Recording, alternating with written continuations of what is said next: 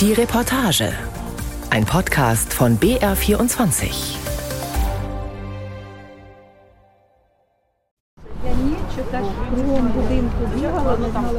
Tamara Ryschkova steht schon zum fünften oder sechsten Mal auf dem Maidan. Genau weiß sie es nicht mehr. Mit ihren bunt gemusterten Fäustlingen hält sie eine fast wahlkampfgroße Fotografie ihres Bruders hoch.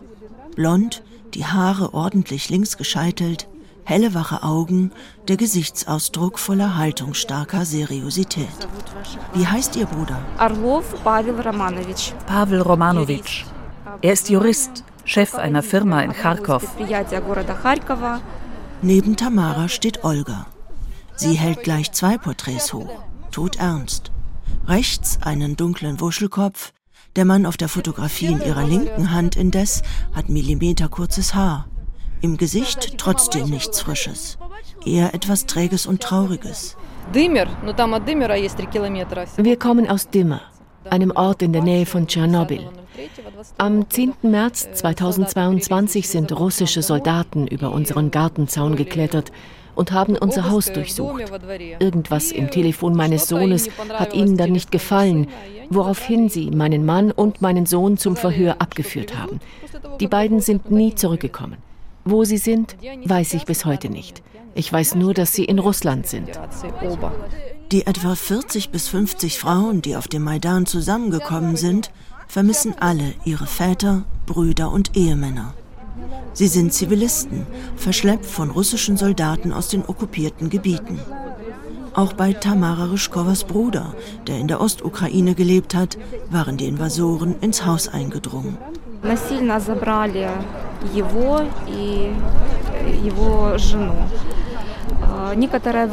Sie haben meinen Bruder und seine Frau gezwungen, mitzukommen.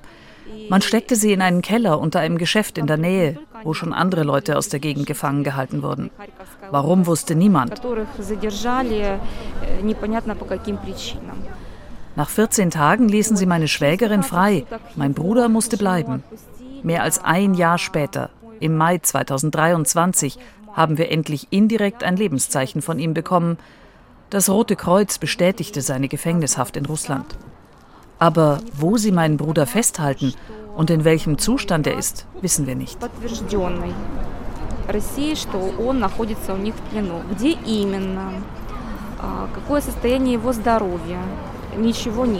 Quälende Ungewissheit, aus der es kein Entkommen gibt. Nicht einmal für ein paar Stunden. Diejenigen, die zurückkommen aus russischer Gefangenschaft, sind die einzigen Quellen für Informationen. Sie berichten von Hunger und von Folter mit Stromschlägen. Uns allen ist sehr schwer ums Herz. Meine Mutter weint immer nur. Sie sind ja wahrscheinlich selbst Mutter und können das verstehen. Wir alle warten so sehr auf meinen Bruder. Das Leben ist farblos geworden. Es gibt nur diesen einen Gedanken.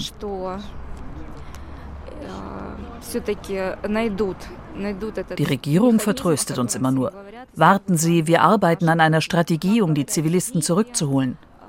Aber jetzt sind wir schon im zweiten Kriegsjahr. Mein Bruder hat schon zweimal in Gefangenschaft Geburtstag gehabt. Seine 49. und 50. hat er im russischen Gefängnis verbracht.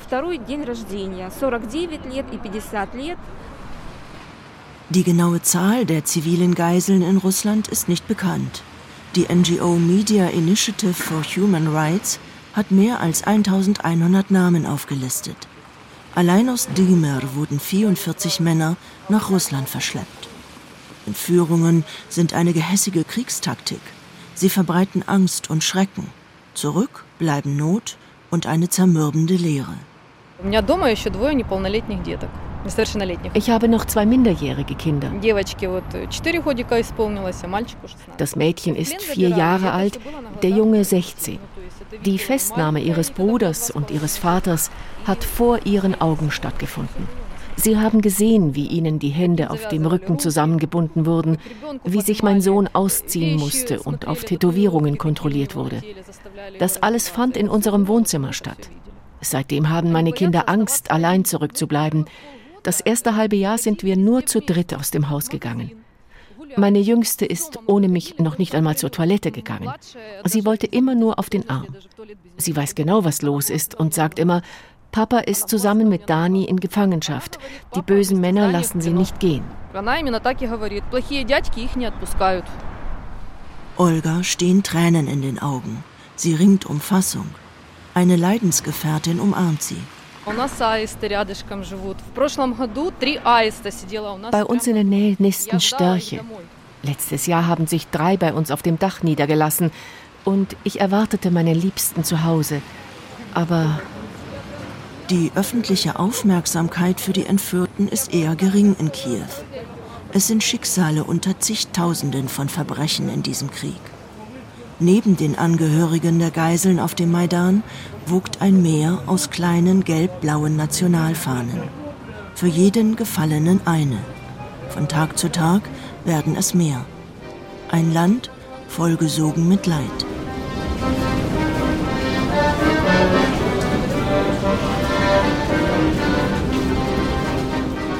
Der Akkordeonspieler am Rande des Platzes drückt den Balk nur zu einem einzigen Lied. Oi ulusi czorna vokalina. Immer wieder. Oh, auf der Wiese beugt sich der rote Holunder. Aus irgendeinem Grund ist unsere glorreiche Ukraine betrübt. Ein Kosakenlied, das während des Ersten Weltkriegs zum Freiheitslied aufstieg und in diesem Krieg die ungebrochene Kraft des Widerstands überbringt. Wir werden unsere glorreiche Ukraine aufmuntern. Hey, hey, verspricht der Refrain. Das Lied bringt auch ohne Text gute Beträge. Die gelbe Plastikschüssel auf dem Instrumentenkoffer ist voll mit Scheinen. Manche Passanten singen leise mit, wenn sie vorübergehen. Kriegsalltag in Kiew. Eine Reihe von Geschäften und Souvenirläden auf dem Krischatik, der Hauptgeschäftsstraße, haben schließen müssen. Nachgerückt sind große internationale Marken. Von Reklametafeln zeigt der Kommandeur des ersten Sturmbataillons, wie ein Actionheld mit dem Finger auf jeden, der zu ihm emporschaut. Darunter steht, es ist dein Kampf. In den Buchhandlungen liegen Studien zum Kodex der Helden aus. Erinnerungen von Soldaten, die um den Flughafen Donetsk gekämpft haben oder die Geschichte des ukrainischen Widerstands gegen Russland. In den Schaufenstern des Nobelkaufhauses ZUM zur Bohdan-Chelmetsky-Straße laufen Videos, die den martialischen Heldenmut der Verteidiger von Mariupol feiern. Am düsteren Gebäude des Stadtrats prangt zudem ein riesiges rot-schwarzes Billboard mit der Aufforderung Free Azovstal Defenders. Befreit die Verteidiger von Azovstal. Zur Illustration der Härte ihres Kampfes steht ein von Kugeln total durchsiebtes Auto vor dem Gebäude. Anna Kiselischina hat ihren Sohn in Mariupol zum letzten Mal im März 2022 gesehen. Er gehörte dem Regiment Azov an. Als sie sich in Azovstal verschanzen mussten, brach die Verbindung zu meinem Sohn ab. Aljoscha traf dort auf seinen Vater, der auch bei Azov kämpft. Wir sind geschieden, aber Vater und Sohn waren zusammen in dem Stahlwerk und sind von dort zusammen in die Gefangenschaft gegangen. Anna ist Lehrerin. 22 Jahre hat sie an einer Schule in Mariupol unterrichtet. Jetzt lebt sie in Kiew, notdürftig in einer kleinen Wohnung, in der es außer ein paar Fotografien nichts mehr aus ihrem früheren Leben gibt. Ihr Zuhause in Mariupol wurde von einer Rakete getroffen und brannte bis auf die Grundmauern aus. Doch dieser Verlust wiege nicht schwer, versichert sie tapfer. Denn dann gab es die Explosion im Gefangenenlager von Olenivka, ein Terrorakt. Eine Gefangenenbaracke war gesprengt worden. Zwei Tage vor dem Terrorakt haben sie meinen Ex-Mann nach Donetsk verlegt. Aljoscha indes kam in die betroffene Baracke. Die Russen haben Listen mit den Verwundeten und Toten ins Netz gestellt. Ich fand den Namen meines Sohnes auf der Liste der Toten. Er ist nicht verbrannt, sondern verblutet. Man hätte ihn retten können. Mit zitternden Fingern nestelt Anna ein paar Fotografien ihres Aljoschas aus der Handtasche. Der Schuljunge, wie ein Anzug und mit artig gekämmtem Haar, ernst in die Kamera blickt. Der Hundenarr und später der Liebhaber exotischer Tiere. Ein paar Fotografien hält sie mir vor. Dann das Bild eines selbstbewussten Azov-Soldaten. Ein bisschen Stolz mischt sich jetzt unter Trauer und Schmerz. Aljoscha hat das ja alles für uns getan, damit wir leben können, damit die Ukraine leben kann, damit wir frei sein können.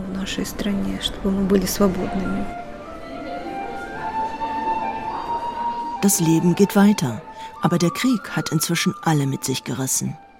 Es ist ein fragiles Gleichgewicht zwischen Alltag und der Bodenlosigkeit von Verwüstung und Tod. Die Stimmung ist zunehmend gedrückt, die Hoffnungen auf die Gegenoffensive erloschen. An der Front fehlt es an Munition. Die Städte des Ostens liegen in Ruinen. Kiew ist voller Flüchtlinge, lauter heimatlosen Schicksale, lauter Anpassungsgeschichten. Sie arbeiten in Cafés und Restaurants, vor allem aber fahren sie Taxi. Jede Fahrt Einblicke in das Grauen. Juri hat anderthalb Jahre unter russischer Okkupation in Melitopol gelebt. Mit anderen Volontären hatte er alte Menschen versorgt, bei ihnen vorbeigeschaut und Lebensmittel und Medikamente gebracht. Eines Tages hielten mich drei Russen an. Einer fragte, haben Sie einen russischen Pass? Ich so, nein, warum? Darauf der Soldat, wie willst du denn ohne russischen Pass in Russland leben? Ich habe mir erlaubt, ihn zu korrigieren. Russland ist dort, hier ist die Ukraine. Und er so, Niet, Melitopol ist jetzt russisch. Und wir geben dir eine Chance. Los, zieh die russische Uniform an und schließ dich uns an. Ich lehnte ab und erklärte ihnen, dass ich sowohl Arbeit als auch eine Heimat habe. Sie drehten sich um, gingen ein paar Schritte. Aber plötzlich wirft mir einer aus der Gruppe eine Handgranate ins Auto. Sie ist auf dem Beifahrersitz gelandet. Ich habe sie mir geschnappt und wollte sie rauswerfen, aber da ist sie auch schon am Fenster explodiert. Sie hat mir die rechte Hand und die linke Schulter zerfetzt. Und das Auto natürlich.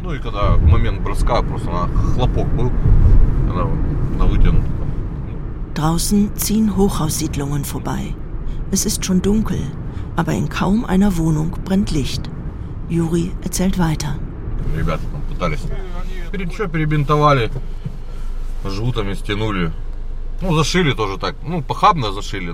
Sanitäter haben meine Hand grob zusammengenäht.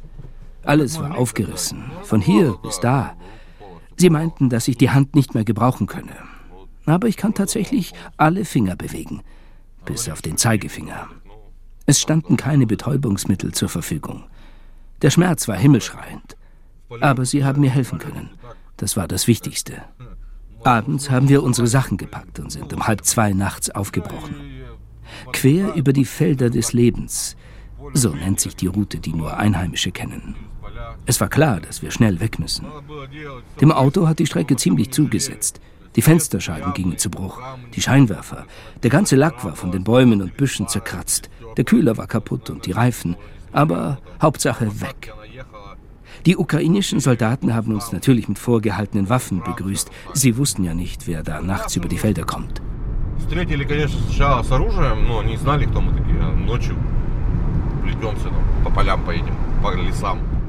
Juris Frau und die beiden Töchter leben inzwischen in Polen. Er selbst versucht sich als Taxifahrer in Kiew durchzuschlagen. In Melitopol hatte Juri eine kleine Werbeagentur, doch das kommt ihm alles vor wie aus einem anderen Leben. Der Kriegsalltag verlangt den Ukrainern viel Haltung und Selbstdisziplin ab. Trauer und Schmerz müsse man im Moment in Schach halten. Den Emotionen könne man im Krieg schließlich nicht freien Lauf lassen, meint Juri und bestätigt das Gesagte mit einem kräftigen Atemstoß. Zermürbend ist allein der ständige Luftalarm.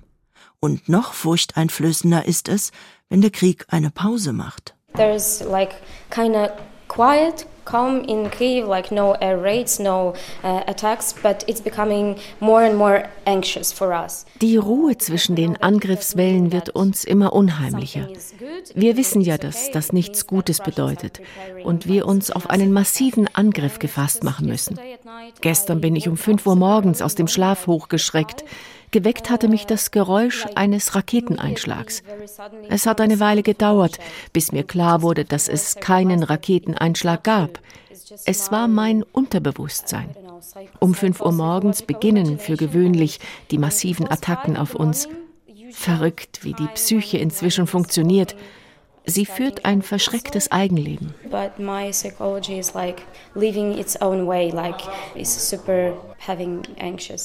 Der Krieg muss seine Macht nicht ständig beweisen. Seine bloße Präsenz genügt, dass alle nach seiner Pfeife tanzen. Maritschka Sterbulova ist Schauspielerin. Zudem ist sie Spezialistin und Trainerin für die Phonetik des Ukrainischen. An Kiewer Theatern darf jetzt nur noch ukrainisch gesprochen werden.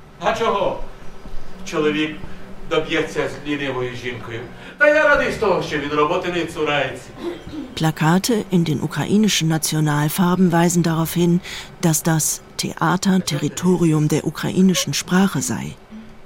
Auch im Alltag wechseln viele russischsprachige Ukrainer inzwischen ins Ukrainische. Zumeist eine Geste der Abgrenzung vom Aggressor ein Akt auch der Selbstvergewisserung. Das Ivan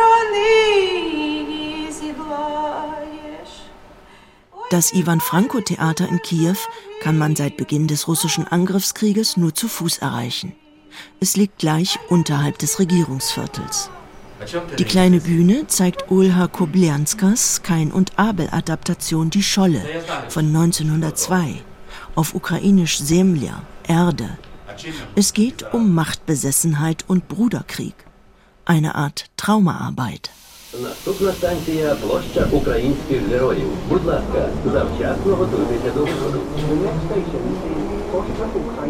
Save Ukraine ist der große Name und Anspruch einer NGO, einer Nichtregierungsorganisation, die Mykola Kuleba gegründet hat. 211 illegal nach Russland verschleppte Kinder hat Safe Ukraine seit Kriegsbeginn wieder nach Hause oder zumindest in ihre Heimat holen können. Am Stadtrand von Kiew lebt eine kleine Gruppe in einer der Schutzunterkünfte der Organisation. Die offizielle Version unserer Rettungsarbeiten geht so. Wir helfen Familien, ihre Kinder zu finden und sie wieder in die Ukraine zu holen. Wie wir das machen?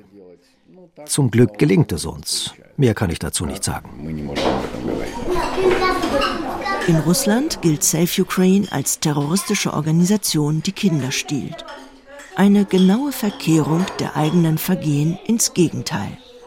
Mindestens 19.000 Kinder sollen russische Behörden aus der Ukraine verschleppt haben.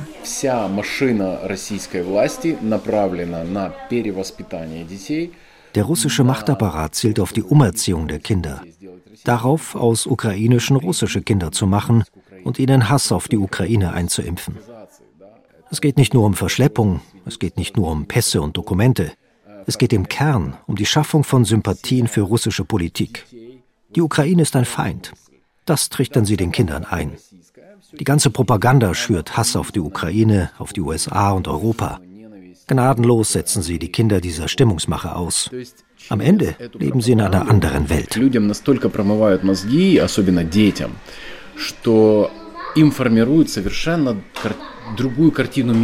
Dennis ist 18 und kommt aus Cherson.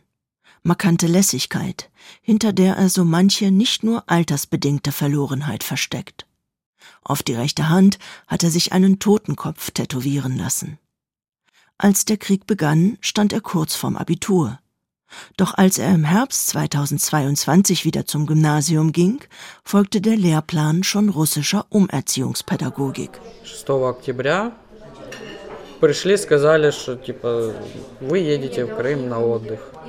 Am 6. Oktober sind ein paar Leute in die Klasse gekommen und haben uns gesagt, dass wir zur Erholung auf die Krim fahren.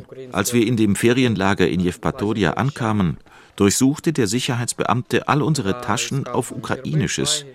Er durchwühlte unsere Klamotten auf der Suche nach Wappen oder Flaggen. Alles, was er fand, wurde verbrannt. Verbrannt vor euren Augen? Ja. Und was haben Sie gesagt? Sie meinten, ihr seid in einem anderen Land, hier darf nichts mehr im Zusammenhang mit der Ukraine stehen. Montags begann der Unterricht mit der russischen Hymne. Dann gab es die Stunde Reden über das Wichtigste. Das ist reine Ideologie.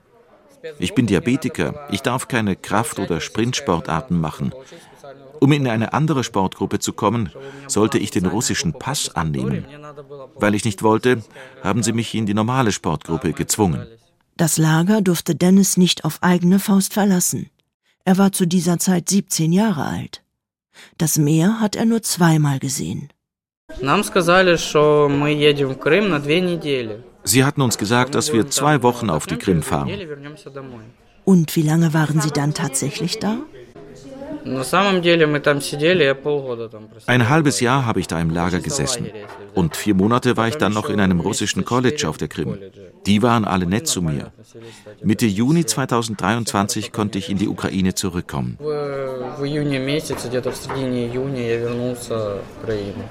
Es war ein langer Weg, den viele Leute unter hohem Risiko geebnet haben.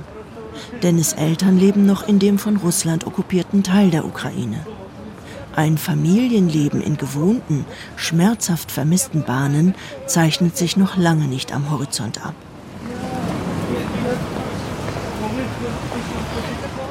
Draußen stauen sich an den Ampeln die Autos. Um Mitternacht beginnt in Kiew die Sperrstunde, daher brandet abends ab 23 Uhr viel Verkehr auf. Zwei Männer, die einander unterhakend torkelnd ihren Weg gesucht haben, bleiben plötzlich vor der Ruine eines alten Kiewer Backsteinhauses stehen. Eine Drohne oder Rakete hat die rechte Seite weggerissen. Vor dem kleinen Treppenaufgang liegen frische Blumen. Der Jüngere ist sternhagelblau und kann sich kaum auf den Beinen halten.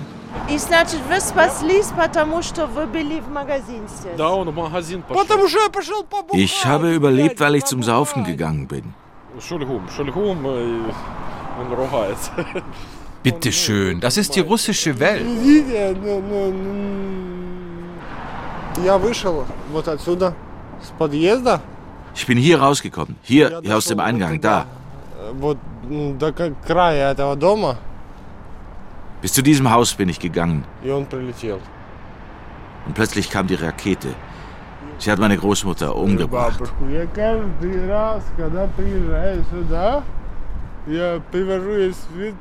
Jedes Mal, wenn ich hierher komme, bringe ich ihr Blumen. Wenn ich nicht trinken würde, würde ich sterben. Ich habe niemanden mehr.